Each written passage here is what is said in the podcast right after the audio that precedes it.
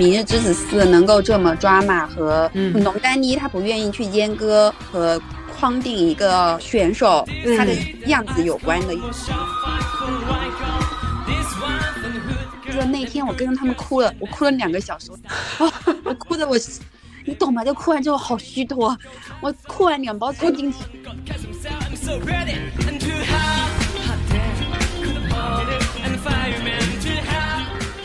Hello，大家好，这里是完全没想到，我是主播江子。我是老妮，嗯，今天是我跟老妮两个人的短打节目，因为 Stella 没有看过今天要聊的这期节目，这个节目对我们的伤害太大了，你知道吧？记忆太深刻了。我我就是搞得我现在对节目这四个字都有点 PTSD。你说“明日之子”四个字吗？对，对前三季都肃然起敬了。就是你觉得对赫兹和毛不易 PK 这种事情，对什么都觉得没有这么抓马是吗？对，我觉得可能出来的人都不太正常。不能这么说，《明日之子》还是是龙丹妮从天娱出走腾讯之后，就是自己打造的厂牌，然后还有就是一个真人秀选秀嘛。对，其实我觉得他还是很有很独到的能力，挖掘了很多很不错厉害的人。对我先跟大家介绍一下《明日之子》这个第四季吧。它第四季的名字其实叫《明日之子 Super Band》，在二零二零年推出的男子乐团选拔养成节目。我们要不要说说我们是怎么突然间想起要呃 review 这个节目的？是小红书吧哪一天推给我们推了任盈鹏在街头的一个大提琴表演。哦，我不是被推到，是我在嗯成都生活的朋友，就是他无意当中看到这个，并且和任盈鹏合照了，我还把这个合照哦发给你。啊，我以为那个你是小红书刷到的。那个不是小红书退给我的，那个是我的朋友。牛了，你你跟他们，你跟萌冥冥之中的这个羁绊还是挺深的。笑死！了，对这个节目，他当时有三十九名参赛选手，应该总共是一开始四十位，后来退赛了一位，退赛那位应该就是陪五星一起来参加他的发小，直接退赛了，所以最后是三十九名进入了第一轮的海选，然后最后他们是想打造一支五人的乐团的节目，是二零二零年七月播出的。然后我记得七月播出的时候，其实这个节目还好，这声势也不是特别浩大，因为一开始他们营销的主体是朴树重新来参加综艺嘛，对，而且那个时候我记得，其实他刚开始的时候评分是评分和口碑都是很好的，大家都把它当那种小众优质宝藏综艺看的。对，所以大家就觉得可能这个节目的质感上会跟乐队的夏天比较像。朴树也是当导师的嘛，对，而且当时我觉得就是 他那个口号 slogan 嘛，叫有一群伙伴比啥都浪漫。对海报都是那种天台喊话的，就是对，热血高校，对，热血高校，你要和我一起组队吗？这种就看了就很很开心，然后还是说，哎，国内综艺也可以这么正儿八经的，就是搞 CP 了吗？还有一群伙伴比啥都浪漫，对。还是浪漫，但这个浪漫可以是 CP 的浪漫，也可以是伙伴之间浪漫。对，然后大家就很嗨啊，虽然说后期大家都在骂《明日之》，但是从豆瓣评分来说，这个节目已经是国内近十五年来评分最高的选秀节目了。就是除了二零零七的《快乐男生》跟呃二零零五的《快乐女生》之外，真的吗？那我要看看二零一三快乐男生有多少分。你看，反正都不高，我都搜了一下，我查的都是一些比较我所认为的大众的选秀节目。二零一三快乐男生有七点一分哦，哇，这一分吗？啊，二零一三哦，那那我那我改一下，这已经是国内近十年来嘿嘿评分最高的选秀节目了，可以吧？也只有六点九分。对啊，就是说明还是有一部分人在认可这个节目的。好，那我们就来说一说这个节目吧。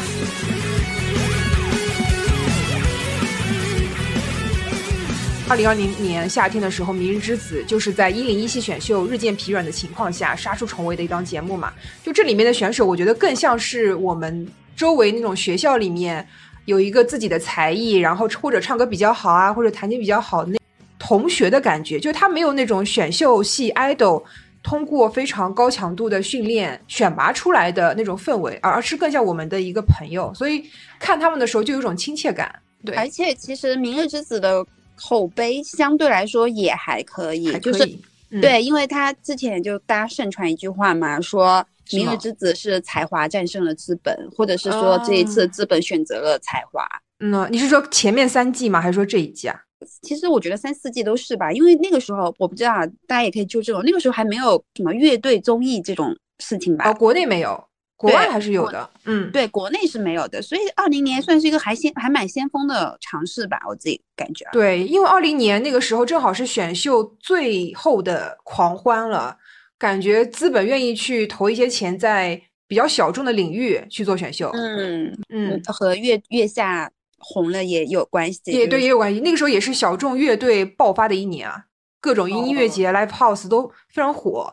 其实你刚刚说到龙丹妮这个人嘛，我觉得他也是一个蛮神奇的人。我是感觉一二三季并没有像一零一七那么爆。这个节目很神奇，他没有爆，但是他变承担丁探的角色了，比如说。周震南啊，张家元啊，他后面又把他搞去一零一，说你可以参加选秀出道，还有马伯骞也都是这个节目的。就是在说说说龙丹妮这个人嘛，因为看了一些他的访谈嘛，嗯，他他其实不是说他愿意去做不赚钱的事情，他只是不喜欢那种，我自己觉得他自己不喜欢那种塑料感的艺人。一个艺人如果他不表达真实的自我，他就是没有人格魅力的。你即使表达你的缺点，那也是真实的你自己。你只有做一个真实的人，你才有一个。个偶像的人格魅力，对。之前我还在想，为什么现在 K-pop 这边推人比推歌要少？就像去年我们虽然看了那么多 K-pop，但是推到你眼前的 idol 反倒是少了。不像以前二代团、三代团的时候，你对每一个团都能对如数家珍，而且你对里面至少有一个成员你会比较知道嘛。但现在的资本力量，它可能就更注重在姻缘上，更注重在把这个组合的这个品牌做得更好，而不是去推里面的 idol。但反观龙丹妮，她做的《明日之子》啊，或者是她做的别的一些节目，她可能是更注重在真的推出这个人为主，她可能想打造的一些比较长线的，让粉丝跟 idol 之间的羁绊更深的一些节目。丹妮这个人，她快男超女选出来的人，其实都是那种个人特色非常鲜明，要不然的话，那个快乐再出发那个老零七幺三也不会靠他们的人格魅力就是翻翻红，对。哦，对他们，对他也是把快乐男生、超女生做火的人哈。十年选秀都是都是他嘛，难怪我觉得《明日之子》是有一点古早味的，就是他无论从赛制还是说从里面推出来的人，他都是比较偏向于传统的我们认为的歌手的感觉。这些人最起码要有点能力或者实力在身上的，就是不是 我没有危险。我我怎么说？我这个话有歧义，我的意思就是说，像古早的选秀，选秀，对对对，就是草根嘛，对，他是说选草根，然后选出来之后把你包装成一个明星，对，所以其实我觉得《明日之子四》能够这么抓马和龙丹妮她不愿意去阉割和框定一个选手他的样子有关的，以及他去选的人，他可能也不想选那种。不能说是偶像，就是也不想选那种被公司训练过的模式化的人，嗯，所以他想做一个养成式、真正养成式的中真人秀，所以才给了嗯《明日之子》这么抓马的沃土。对，沃土，没错没错。好，那我们说回我们这些标题，其实我想把标题取为一个发疯综艺，主要也是因为这里面。大家真的都很疯。其实我们从第一期看节目的时候，就隐隐约约觉得不对劲，因为你记得吗？我第一期节目它不是会配很多那种旁白嘛？哪些啊？我都忘。就是它不是第一集就有那种 F 曼选人嘛？但是有些人是被两个 F 曼选的，然后他就会把这两三个人放在一个画面里面，然后旁边有个旁白就进来，就类似于说什么三个人的感情总有一个人要出局，类似于这种话啊。你就像比如说像胡雨桐就很著著名的那个晋江六分钟，你知道吗？哦，就是胡雨桐选人，然后哈拉木吉还说什么兄弟原谅我拒绝你一次，心想。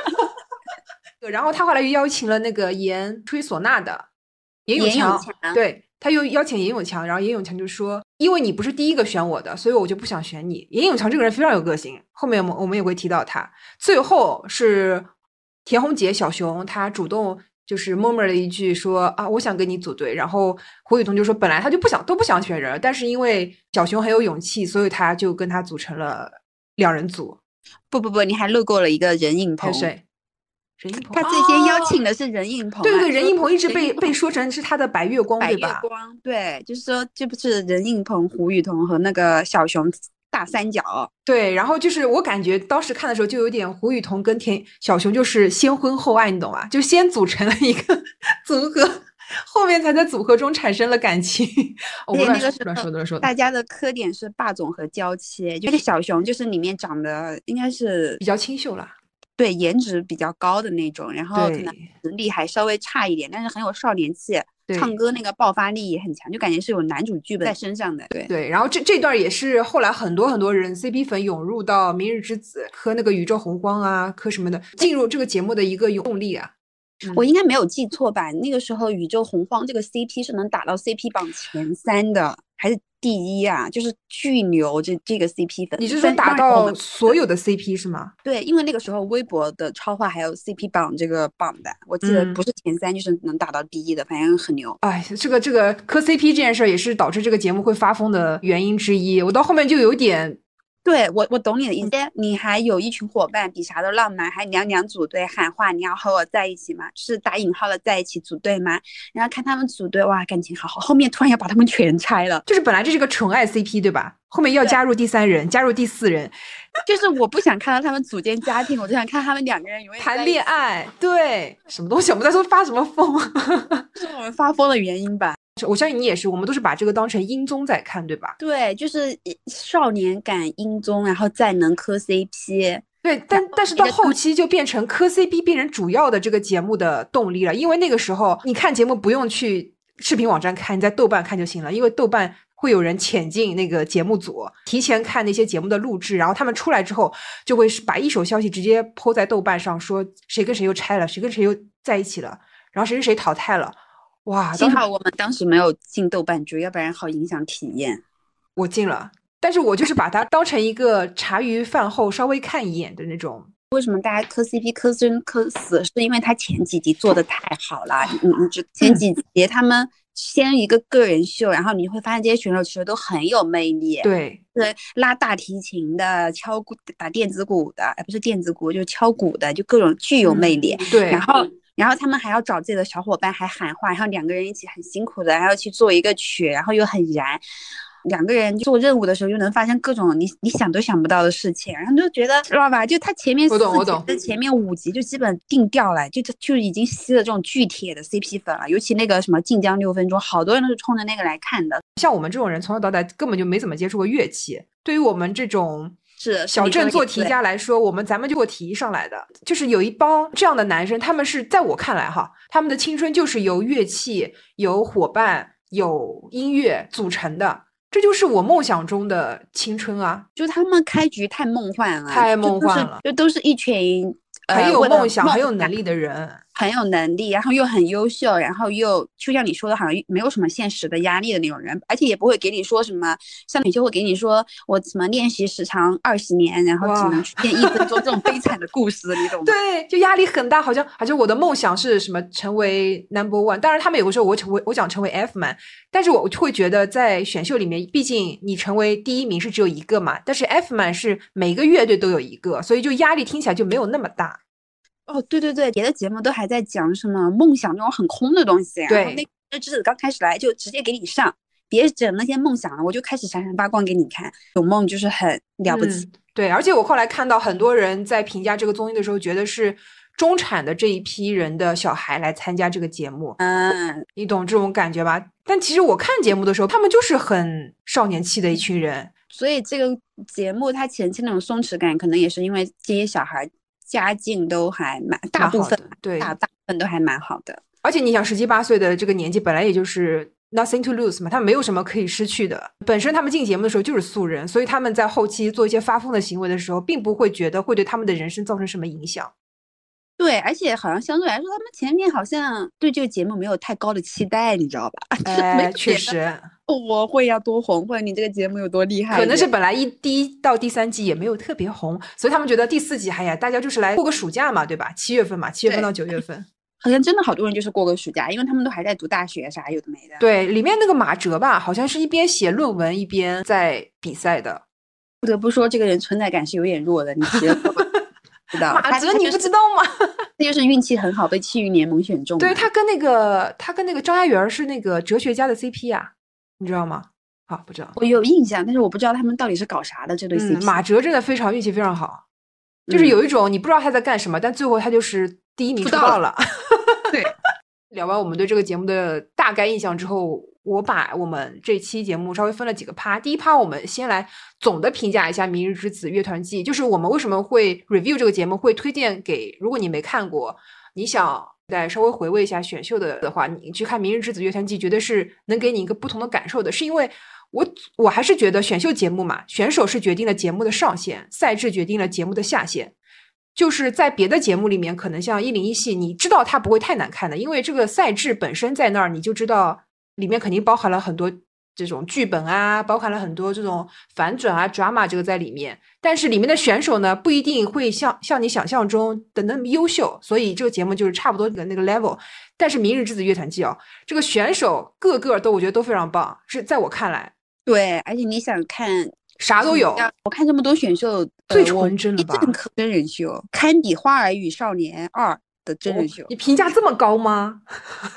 你你在哪还能看到这种人性的直接的碰撞？对，但是呢，《明日之子乐团季》这个赛制确实是很垃圾。我不知道第一到第三季它的赛制是不是 OK 的，我都忘记了。但是我记得第一季。我依稀有印象是说什么有什么时尚赛道，就把人分成各个赛道什么的。对对，就分成三个不同的赛道。薛之谦那个偏原创，华晨宇那个偏唱功，杨幂那个偏美颜，那个是美颜赛道。美颜赛道，就是听一听也很扯。嗯，跳过吧，我都忘记了，我只知道那些那些人。对，所以《明日之子》这个节目它的赛制呢，我觉得就是这整个节目拉垮的主要的一个点。然后。而且像像我们刚才说的，其实一开始你看第一、第二集的时候，会觉得《明日之子》这个节目非常的惊艳，因为嗯啊，因为这些选手音乐这块已经是非常成熟了，对吧？不是只唱歌，因为他们需要除了要会乐器之外，他们还需要编曲。我现在重看第一集，我感觉节目组会帮他们选歌的，因为你们发现第一集的时候，大多数人唱弹奏的都是流行音乐。我觉得应该是节目组的一个导向，就是希望他们尽量是表演时下年轻人会听的一些。对，因为他们让那个哈拉木吉用那个马头琴拉的也是一首流行歌。嗯，对。那哈拉木吉他有点困惑，说你干嘛要我拉这个？对他自己都很尬。后来后来重新让他呼麦之后，反而就比较松弛，然后表演的也比较好了。我觉得是节目组不敢冒险吧，就像我看龙丹一他采访说的，他说以前就做电视选秀，你你可能可以做诶三期还是五期海选到一些选手真正的去上台的时候，就很难决定说看电视的人他们能不能留存。但是到互联网时代，你第一期就得很重要了，对对对，没人看。对对对，而且这个节目刚刚提到他的导师团队也是挺不错的。会乐器的，像欧阳娜娜，然后朗朗，他们都是乐器这个垂直类目里面至少是知名的，然后大家有一定的认可度的。然后唱歌的里面，创作里面，朴树，呃，邓紫棋，呃，邓紫棋也算是。然后，然后流偶像那一块有有有肖有周震南，当时也是刚刚从选秀出来，就总的梁龙，啊，对，还有梁龙，对，梁龙是自己组乐队的，对，就是你很难想象一个综艺能把朗朗。梁龙还有朴树三个人选来当嘉宾，啊，对的，导师嘉宾这样，呃，对这个乐队来说也是大家都会信服的。你键盘手你能不服朗朗吗？对吧？你创作你能不服朴树吗？搞乐队你总归听过二手玫瑰吧？就就是总的来说，这个导师团队无论是对观众还是对选手来说，都是一个非常压得住场子的一个选择。我觉得秀人在看这个节目的时候也会被这种。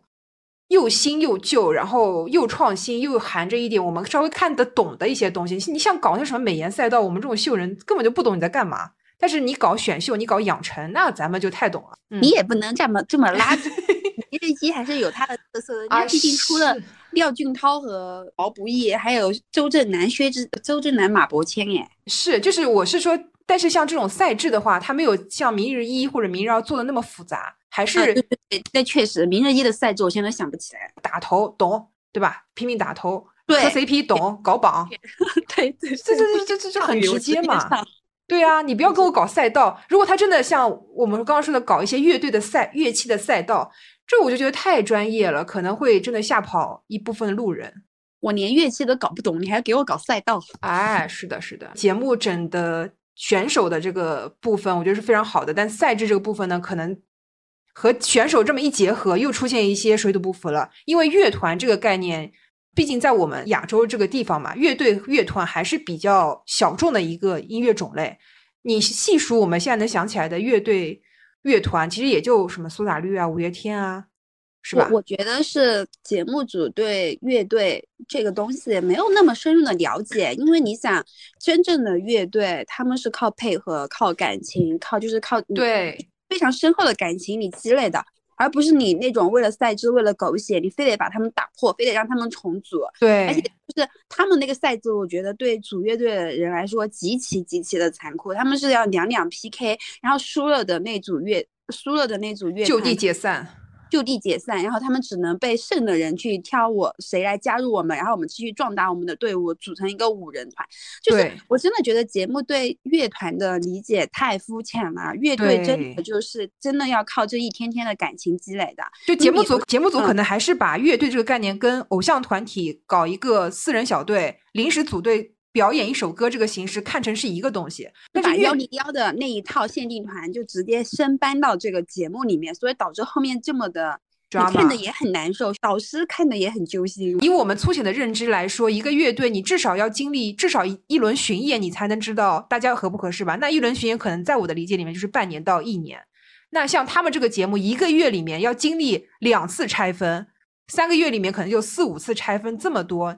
呃，对于这群我们刚刚提到的非常质朴、非常还非常对对社会的险恶一无所知的男大来说，他们他们真的完全就是被被被敲打、被捶打。对，而且就是我，大家都是天之骄子嘛，被你捶打，本来那个受挫感就很强了。是的，而且我和我的小伙伴刚刚组队，刚刚磨合好，我又要因为输了被拆散，然后还要被挑选。这这事情我看了也很。哎，我觉得你说的很有道理。就是有的男生，他们是知道自己是在玩一个资本游戏，他们是被观众、被资本在挑选。但是乐团里面的这些男孩，他们这个节目里面的选手，这些男孩，他们完全是觉得我是来玩的，我是来夏令营的。你怎么可以在玩的时候就是打压我呢？在我的领域里面，应该他们都是蛮优秀，就是很有天赋的音乐人。对，从至少从小就是被当成别人家的孩子在这样羡慕的。机制真的对，而且适合乐团。这个机制从第一次拆分就已经显露出选手对他的反感了。最大爆发的点是后面快要大结局的时候，严永强和哈拉木吉就说我要退赛，因为他们是被输了的，就是他们是被输了的队伍挑选出来的嘛。他们就说我不要去加入那两个团，而且我就要和我的团一起走，就凭什么我不能选择？退赛，而且严永强跟哈拉木吉两个人对这个节目非常重要。哎，我记得是哈拉木吉，也有可能记错，观众可以纠正啊。就是我记得他说他就没赢过。天哪，真的假的？就好像他就是一直输，一直输。因为哈拉木吉的这个乐器很难融入乐队啊，呼麦就是那个马头琴是吗？太过高级是吗？太过少数民族是？谁能跟他打配合？在交响乐里面，他也是坐在 C 位，然后在那边拉的吧。严永强其实大家都知道，唢呐这个东西很出彩，但是我不知道，好像是以他们的编曲能力，好像没办法把它编得很很融合、完整、很很融合。好像除了他们两个，沈振博也要退赛是吧？啊，对，沈振博也要退赛。沈振博就是我们江苏海门的 人，我是我老乡。我记得他是什么埋头哭，哭哭了之后就。就就退赛还怎么样？我我忘记了，但是我记得那一天我跟着他们哭了，我哭了两个小时。我觉得我也哭，啊，我哭的我，你懂吗？就哭完之后好虚脱，我哭完两包餐巾纸。我看到他们哭，我也哭。我记得当时就是连朴树，朴树哭，就是可以随时年轻的时候可以就不爽就不想表演节目的人都走了，对吧？嗯，不是都给他们说。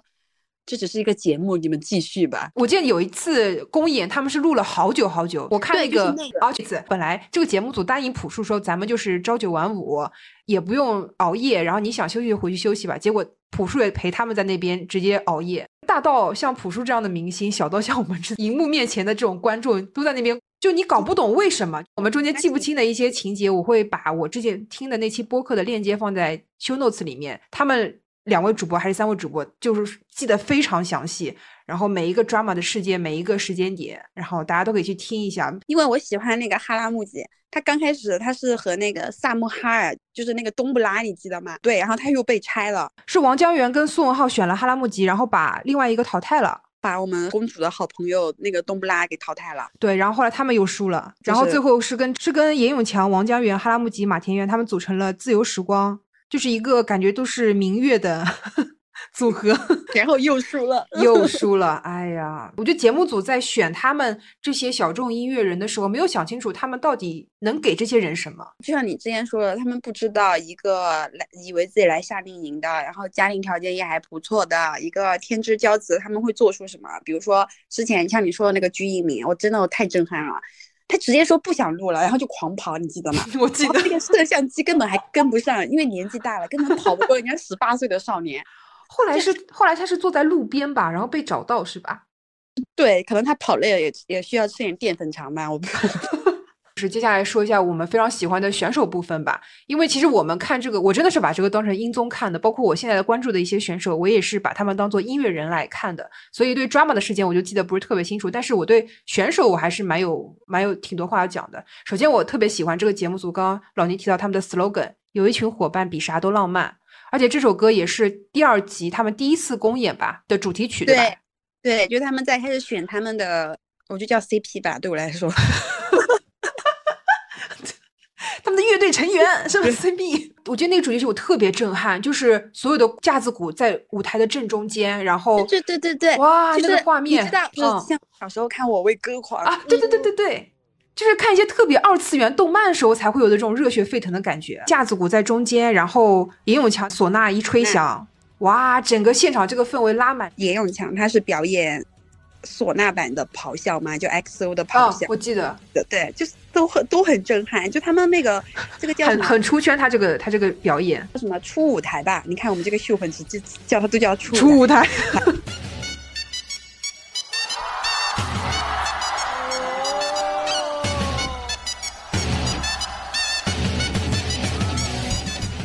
每每个人的初舞台都很炸。我记得就是那个还有另外一个人叫徐阳，就是他把王者荣耀的那个音效做成 BGM，再加入自己的打击乐器，但是他很能在打击乐里面加一些很强的亮点吧，我觉得。包括像胡雨桐也是，他是把架子鼓进行了自己的一些改装，然后变成一个非常酷炫的状态吧。虽然“酷炫”这两个字有点土，但是确实当时感觉是挺酷炫的。我们就是对我们这种这个叫什么啊乐器白痴来说，就是又迷人又不知道它是什么。副舞台我觉得也是整整个节目这个对所有人的高光，像呃杨润泽，我非常喜欢杨润泽，杨润泽，你后面还哦给水果星球花花钱了的，对吧？是是他用电吉他弹那个 Play the Funk Music，然后包括他唱的那首抒情歌曲，而且我记得当时我很上头，是因为我觉得这些选手他们的音乐 sense 都很好，你知道？呀，是的，就不是是那种人云亦云听歌的人。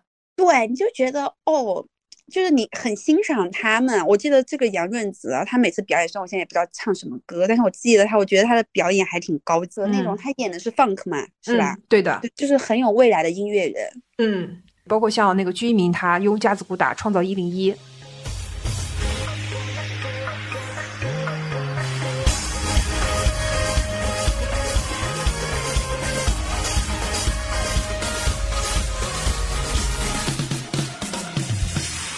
而且鞠一鸣他太少年感了，就是他边打边笑，你就觉得他真的是为架子鼓而生的。他真的很享受在打架子鼓这个时候。对，嗯，还有一个我非常喜欢的歌手吧，也是后期挺默默无闻，但是我蛮喜欢他声音的是黄威明。第一轮的时候，他唱了那个《你是我的风景》，就他的声音也也是有点像杨润泽的感觉，就是他很少年音。后来跟周深一起合唱了《追光者》，你记得吗？有印象，但也不多。哎哎，哪首歌？哎，我忘记了，反正到时候我给大家放在。是追光者，我记得有这个印象，但是是对这个选手很很没印象，对吧？因为他不疯嘛，他对很少发疯我感觉我关注的都是那种个人特质比较强的，啊。而且他最神奇的是，其实这个节目四年之后，我能几乎差不多叫出每个人的名字。啊，这三十几个人也不容易呢啊！还有包括像杨英格，也是我们很喜欢的选手。对这个节目加成最大的不是呃，我懂你的意思，就是说别的选手比较像是说咱们就是有一种一起合作的感觉，但杨英格是给这个节目锦上添花的对，而且这个节目我觉得也给了杨英格这个一些加成。的我我觉得得到非常大，因为我做广告，但非常粗呃就粗浅来说，其实之前我是不太接触到，虽然它是一个国际超模，但是我不是很了解到。就是我自嗯己感觉从明日之明日之后，他能接到非常多很好的资源资源，推广，是的比如说阿玛尼的那个口红，就邀请他去做了一个他自己拍的还是怎么样的一个 vlog，你你记得看吗？我记得，我记得，是的，是的。包括他最近还在给那个马歇尔，就是那个音响，就是嗯拍、拍片。啊，他之前跟宝马宝宝马有过合作，对都会先想到杨英格，他身上的属性非常鲜明，他又是模特又是歌手。然后你能感觉这个人 sense 非常好，我感觉他在这个节目里把他这个个人 IP 真的是就是而且他而且他非常聪明的是，他在第二次，就是那次所有人在学校举行一个像毕业典礼一样的地方，他就选择了退赛。就那个时候，他刚刚跟李瑞阳还有泰勒组成一家三口，还是吉祥三宝，忘了。那当然，人家叫太空太空餐厅乐队，然后表演了《阴天》，非非常惊艳。非而且常好听。泰勒其实他呃不是非常优秀吧，但是也不能说不是，对不起，我我我跟你补一下，就是 因为泰勒他说过他是小学的时候吹过五年，他后面没就没有再吹了，所以他这个基础肯定是比别人更薄弱一点。对，但是杨英格能完全放大他的优点，就是在阴天的前面，我记得加了一段那个小号，我的天呐，我现在都还记得那个鸡皮疙瘩起来了是吧？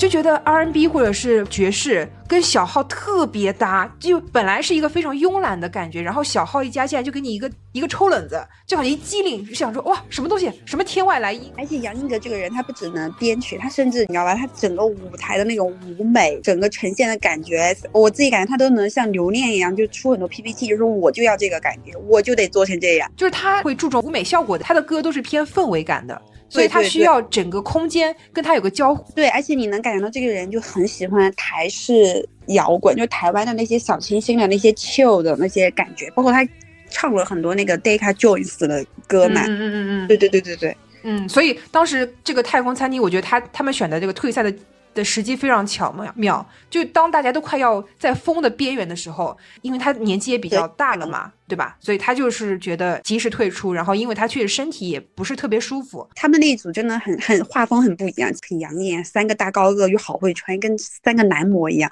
再说一下那个泰勒，好像后面是那个孙茜的绯闻男友哦。他在我心里还是个小孩，人家要男的大牌，然后后面一个印象比较深的应该就是廖俊涛，我感觉他像是降维打击类型的，因为他是唯一唯几吧，唯几的能自己创作歌曲的人。对，因为他其实名一就，他是什么时候淘汰的？《明日之子一》的时候，我记得他是没有入选到那个九大厂牌的。九大厂牌，好好，反正就是就是淘汰比较早，对吧？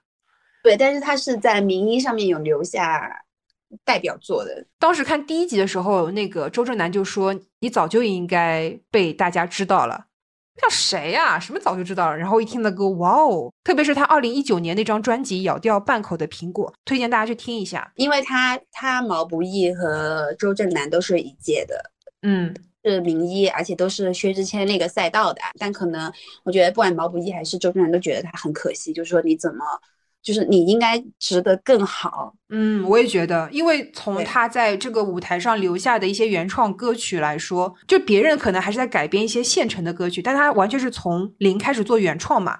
就是从这一点来说，就真的是降维打击别人。其实他应该是他们那个乐队的核心人物，他们那个叫什么“午睡留声机”是吧？对的，哎呦我的天！你看我四年之后都还记这些记不起，这节目对我的伤害有多大？干嘛说伤害？不能说就是对你留下一些美好的记忆吗？对，也也有美好，也有 drama 啦。然后嗯他就和沈真博搭档嘛，他跟沈振博搭这件事儿也很妙，因为沈振博一看就是那种很小屁孩儿的，还是豪门贵公子。对然后哎不知道他豪不豪门。廖俊涛呢，明显就比他更好，然后就让他有一种对对包容到他。但凡把沈振博放到别的组合，就大家都疯了，可能都已经。对，后来选了鞠一鸣嘛，感觉廖俊涛就是在一个大家庭里面做牛做马。问问题儿童收纳所。像廖俊涛第一场节目表演的《别和我说话》，如果没有这个节目，我真的不知道他有这么一首歌。那哇唧唧哇在干嘛啊？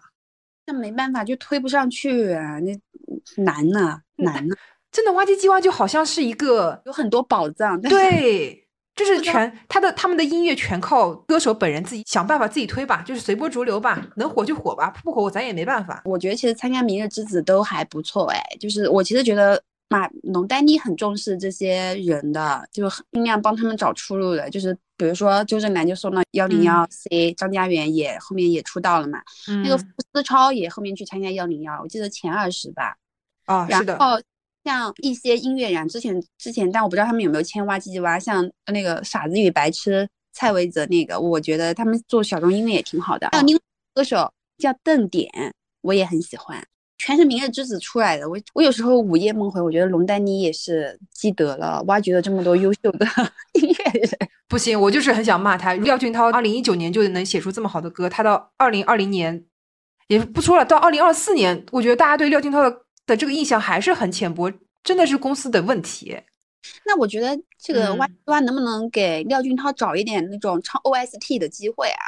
就是他有，他他唱有，但是好像只有一首红了，就是没有那么多。后来他每年基本上都会出一张 EP 或者是正规专辑，但是歌曲的质量确实没有二零一九年那么好了。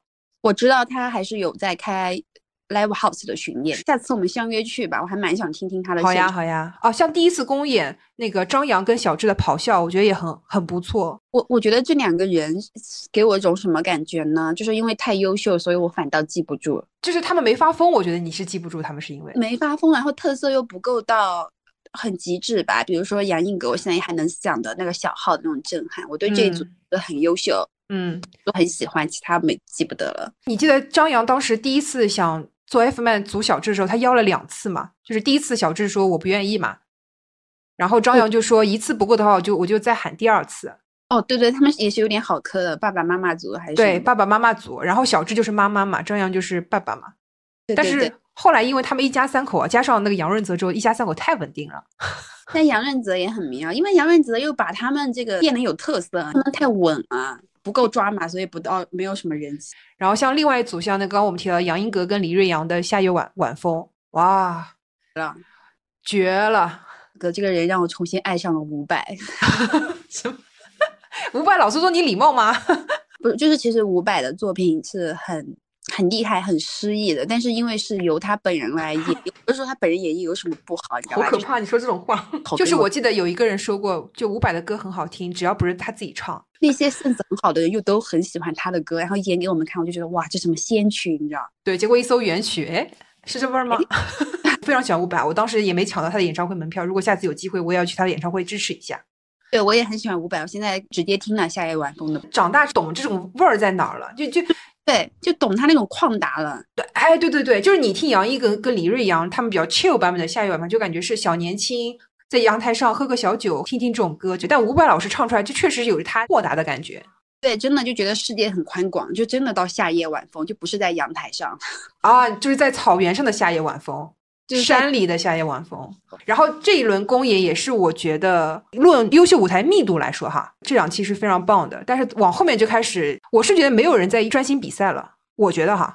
我我也觉得，我觉得他们后面变得太内耗了。到前面真的是有很多很惊艳的舞台。你说之前说除了那个小智他们那个咆哮之外，我还记得那个《全域天下》，你记得？王江源跟苏文浩的。对对对对，王江源，王江源。其实我是对这些二次元的东西不是很感冒的，但是我真的有被他惊艳。而且他们应该是属于快零零后的小孩吧？你会发现他们喜欢的东西这么多，这么分散，表演的这么好，给我们一些不知道的东西的震撼吧。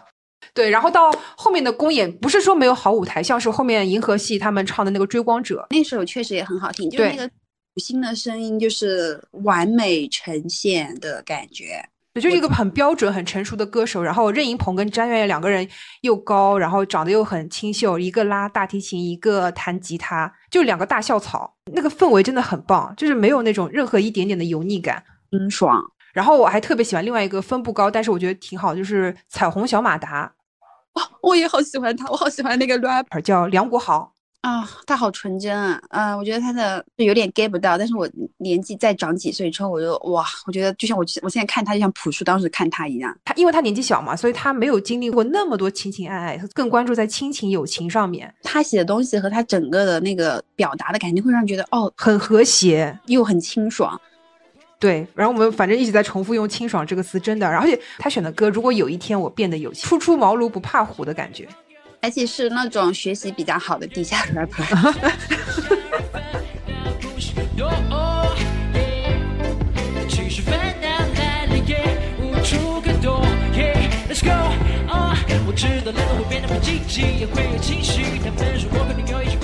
然后后面的话，我就比较喜欢的就是第三次公演舞台，我比较喜欢就是热带低压，就赵柯、黄伟明、傅思超、苏文浩和周深、朗朗合作的《星际列车》。然后这首歌给我印象比较深的，嗯，除了周深的唱功吧，就确实是有深度的。然后朗朗的钢琴我觉得也非常棒。然后像赵柯的 rap 在这首歌里面表现的也非常适当。嗯，对，其实我觉得赵柯。他也是因为个人特色比较强，所以人气比较高。你你现在不是因为长得好看吗？你说好看也不到花美男吧？我的感觉，我单看他的 rapper 作品就还好，还好。对，我不是很理很理解他们那个那他们那个叫什么七云联盟对吧？你记得吗？有马哲，有赵柯，还有那个小熊啊。哦，对对对，哇靠！他们那个他们那个团最后有三个主唱哎，而且李润琪其实也能唱。哦，第句啊，嗯嗯。也就是说，他们组只有一个鼓手跟一个吉他、贝斯，就是马哲，就是可以边边弹边唱。对，幸运联盟真的就是这个赛制下产生的畸形儿。这你说的哦。后面我真的这这一趴，我想真的具体讲。最后再说一首我比较喜欢的表演舞台是水果星球在总决赛上表演的《夏日旅行家》。虽然说因为是直播嘛，所以就有很多嗯那种破音啊这种，但是整个水果星球在当时的。表现出来那种氛围吧，因为他们后来加入了严永强嘛，时候也是用了唢呐表演嘛，然后跟这首歌融合的也蛮好的。严永强一直有种遇人不淑的感觉，就是我觉得他是一把他的宝剑，但但大家不知道怎么用，但是小智还能把它编的蛮好的，就是我觉得是有点相见恨晚了。我水果星球这个组合太过于稳健了，一方面是小智也不想说加入一个这么难的乐器，让他们这个组合变得很不稳定嘛。还有一方面可能是节目组觉得这个组合就是 徘徊在被淘汰的边缘，但是严永强是必须要留下来的。综合来说是最后他们才碰到了一起。他们成团之后，严永强还是把他们嗯把他们取关了啊，这到这个程度很严重。就有去年还是前年吧，就有一段时间就说严永强跟水果星球闹翻啦什么什么的。后来我不知道，我是只知道这么一件事儿，因为在我看来，严永强。的音乐确实不应该局限在乐队里，你懂我意思吗？其实像二手玫瑰，它很多时候都能把那个唢呐做的非常强、非常好。就是我严永强还差一个他的天鼠乐队吧，我不知道。你还记得严永强一开始参加？节目的赛前的录制的时候，节目组问他：“你觉得现在的乐队乐队有把唢呐融合的非常好吗？”他说他不觉得。然后节目组问他：“嗯，你觉得哪些做的不好？”他说：“呃，导演，你会记得一个你不喜欢的音乐吗？”都是挑子，对，天之骄子。不知道，可能未来会有一个像你说的，未来会有一个非常适合他的乐队出现，会有一个非常适合他的 F man 出现，或者他自己就是那个 F man。我觉得他要努力成为那个 F man。看到他的信息好像都。不太和唢呐有关了，就是我只知道他在《闪光的日子》是一个常驻的艺人。最后一趴吧，我想讨论一下，就是这个节目为什么会这么疯？嗯，我给他定义是，这个节目不仅是热血高校，更是无情选秀。一开始大家真的是没有认清这个事情的本质是什么，因为偶像组合是有点像每个人都有自己的短板，咱们把互相把自己的短板弥补住，但是在乐队里面。每个人都是有非常强的长处的，不希望自己的风格被稀释的。和那种偶像，因为一零一那种不太像的是，一零一其实它最大的极大的选择权是交给公司或者是选秀方，或者是他们是被包装的、被运营的，给你一首歌你来演。组乐队这个事情，个人特质太强了，要怎么融合也好，或者说你怎么能让大家服气也好，就就。就是比如说像一开始鞠一鸣和赵柯的这个结合，他们原来不是说真的认可对方的音乐才能，而是因为他们在节目开始前一起在打牌，就关系比较好，是吧？就是认识，跟别人比比较熟一点的这两个人，所以他们就组成了组合。但是其实你说要是音乐理念或者是他们俩的适配度来说，你说真的完全合适吗？我觉得未必。主乐的这个事情真的是件很个人私密情感的事情，真的像谈恋爱。会有一开始咱们一见钟情，crash 也有。你真的在一起之后，你要磨合，出现问题要分手了，也很多。就对他们也很残酷，他非得都要放到一个综艺里面去。进入到选秀综艺之后，你势必就会面临一个乐队里面有人气高，有人气低。对，而且你每个行为都要被审判。但所以我觉得节目组一开始说设定说每一个乐队都要有个 F man，节目的初衷是好的，就是说选一个 F man 出来，然后让他来 leader 整个乐队。我觉得观念是好的。第一期他们一选一的那个时候嘛，基本上所有的 F man 选的都是别的 F man，优秀的人还是会被优秀的人吸引。比如说像王顺和当时就选了杨润泽，两个人都是 F man；沈振博就选了廖俊涛，张扬就选了小智。而且他们只看得上优秀的人啊，对的。你看像杨英格就很聪明，他就选了李瑞阳。没那么强势，但是跟他比较搭的人，就大家都不强，就是全是一群不强批，导致后来高分选手全都被选走了，剩下的一些比较难选的一些低分的这些人绑定在一起之后，势必就造成了第一轮他们就要被拆。被拆完之后，就像你刚刚说的，哈拉木吉从来没赢过，因为他一直处于在被挑选的状态，做出来的东西不是适合他的。特别是后期加入了人气值淘汰的这个概念之后，这些乐队本来大家都是活在一个乌托邦里面，我们做音乐就可以了，然后结果。现实给你沉重的一击，能力最强的人气不一定是最高的。无论是磕 CP 也好，还是秀粉的加入也好，嗯，我觉得事情搞得很畸形。对对对对，然后像我们刚我刚刚提到的，把七影联盟这个乐队变成了一个畸形的产物嘛，因为当时的前前三名吗？赵克也在他们组。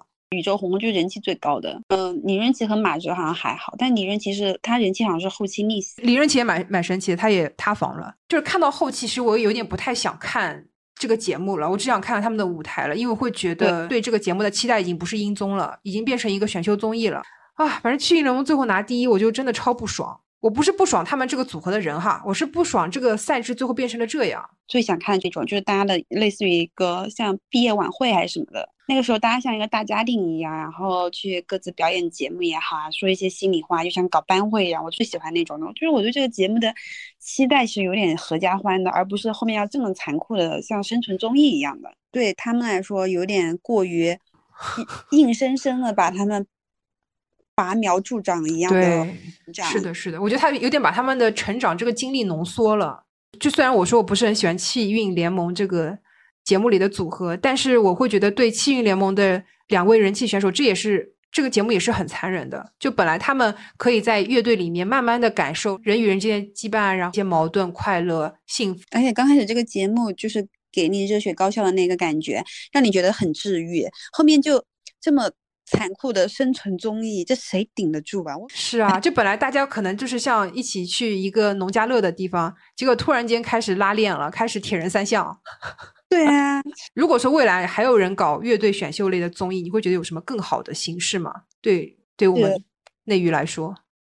这问题太大了，我不知道。我觉得月下是一个，已经是一个很好的珠玉在前了。因为我没有了解过那个 Super Band 的形式，我其实我现在是打个疑问的，就是他们这种，呃，慢慢慢慢挑人，慢慢慢慢打碎，对这种真的需要那么多感情的乐队和磨合来说，是是 OK 的吗？还是怎么样？以二零二四年这些乐队的状态来说，我觉得是失败的。因为乐队夏天其实不具参考性的，他们是已经成熟的乐队，而还不是这种这个叫什么乐团选秀综艺养成类的。对，哎，我不知道，我不知道这么说，应该是有一个已经成熟的 F man，就比如说像朴树，他说我要成立一个像纵贯线一样的组合啊，我要限定组合，然后我要挑一些我这个乐团里面需要的成员，比如说我鼓手我要挑一个，吉他我要挑一个，键盘我要挑一个，这个乐队它需要有个主心骨的，而不是说。就是大家打乱组合，一直打乱组合的。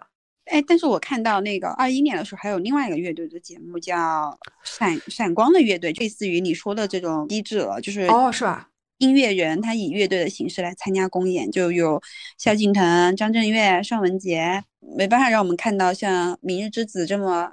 年轻人这么好的音乐 sense，唯一的遗憾就是我觉得这些选手除了杨英格之外都没有我想象中发展的那么好。乐队歌手他们本身不是像 idol 一样，他们是生命周期比较长的，嗯，是吧？就是他们不是吃青春这碗饭的，所以我觉得要给他们多一点时间，也许有一天一飞冲天的，像零七幺三一样就翻红了呢。因为他们的人不需要推在人前的，他们的作品推在人前就可以了。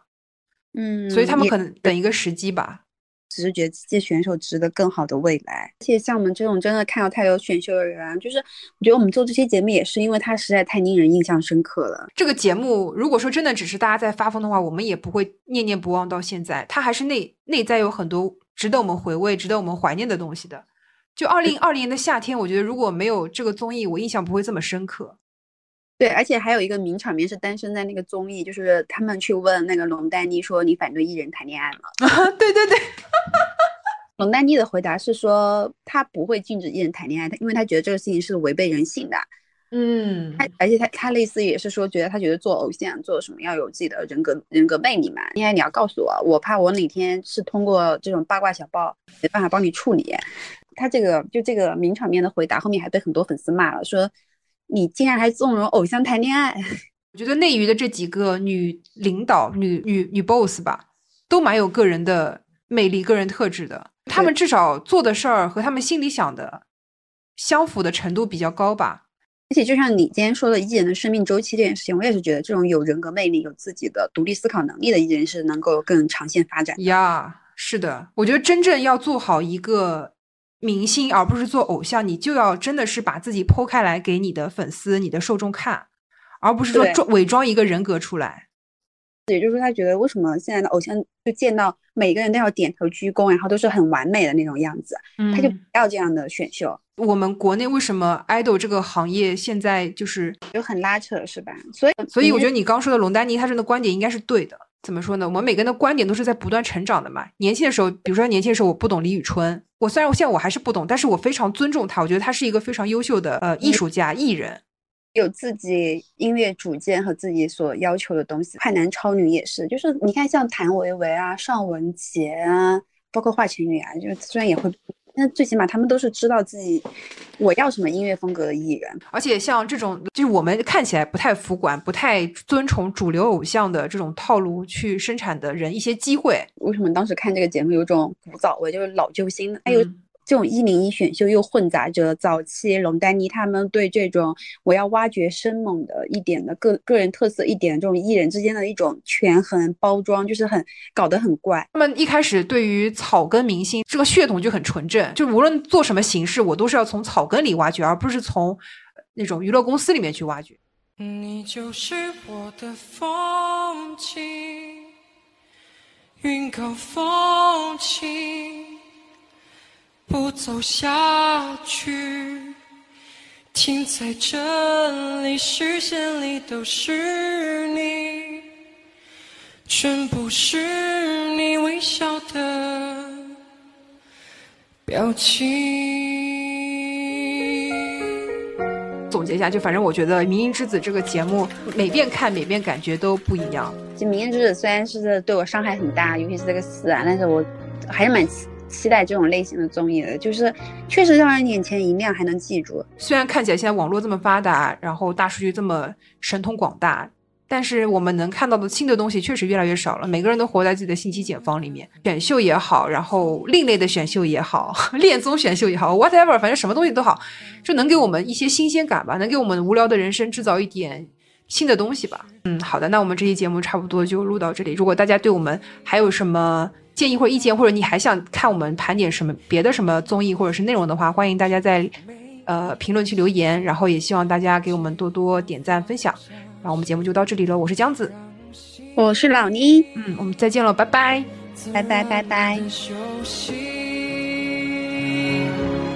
你就是我的风景，云高风轻，不走下去，停在这里，视线里都是你，全部是你微笑的表情，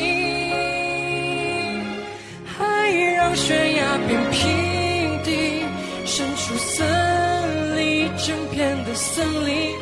你在树荫里，复杂的生命，因为有你，我一层透明。